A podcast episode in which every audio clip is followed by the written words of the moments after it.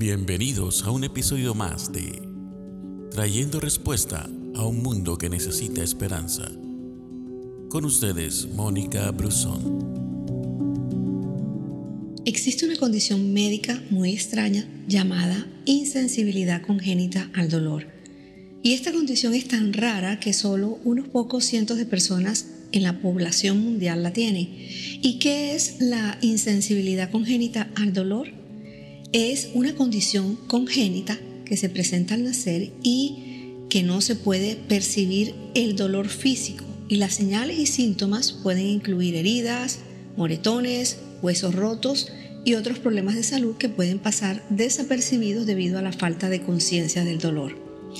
Para nosotros, el dolor puede ser y puede convertirse en algo que nos hace sentir miserables. Tememos a la muerte por lo doloroso que sería y el dolor trae sentimientos de inseguridad, de preocupación y también de miedo. Y tal vez tú puedes pensar en algún momento, qué maravilloso sería no sentir dolor.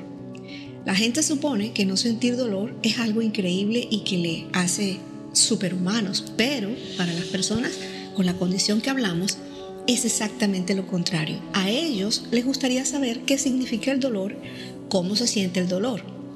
Sin el dolor, la vida se llena de desafíos.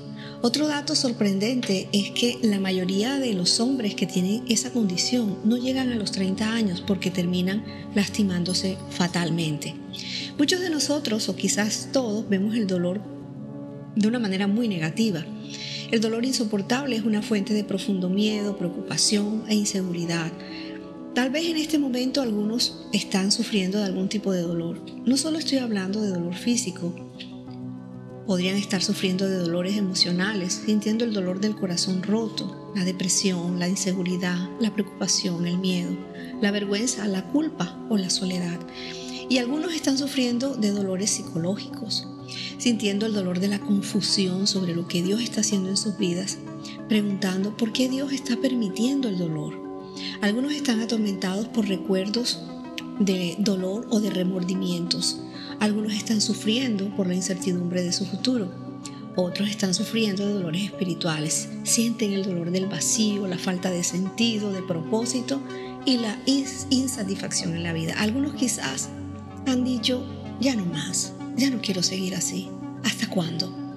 ¿Y sabes por qué? Entender que el dolor puede ser bueno en nuestra vida, porque nos ayuda a entender que Dios puede usar nuestros dolores, nuestros eh, sufrimientos, nuestras debilidades para bendecirnos, sanarnos, renovarnos, restaurarnos y madurarnos. Porque esto nos ayuda a entender que Dios ha estado usando todo eso para santificarnos y para darnos vida. Esa es la razón por la, la cual Pablo dice en 2 Corintios 7:10, pues la clase de tristeza que Dios desea que suframos nos aleja del pecado y trae como resultado salvación. No hay que lamentarse por esa clase de tristeza, pero la tristeza del mundo a la cual le falta arrepentimiento resulta en muerte espiritual. Si no vemos cómo el dolor y el sufrimiento pueden ser usados por Dios para bien en nuestras vidas, será fácil culpar a Dios, fácil rechazarlo y posiblemente morir en amargura. Si pensamos que el dolor es completamente un producto del pecado totalmente una maldición, sería difícil entender cuando Santiago dice, cuando tengan que enfrentar cualquier tipo de problemas, considérenlo como un tiempo para alegrarse mucho. O cuando David dice, el sufrimiento me hizo bien porque me enseñó a prestar atención a tus decretos. O cuando Pablo dice, pues para mí vivir significa vivir para Cristo y morir es aún mejor. Cuando enfrentamos a nuestro dolor y sufrimiento, tenemos dos opciones. Podemos dejar nuestro dolor como una maldición que nos envenena el corazón al culpar a Dios. O podemos aceptar nuestro dolor para bien pidiéndole ayuda a Dios y la recibiremos. De eso no tengas duda. ¿Qué estás haciendo con tu dolor? ¿Lo has dejado como veneno o le has pedido a Dios que lo transforme en algo que produzca vida?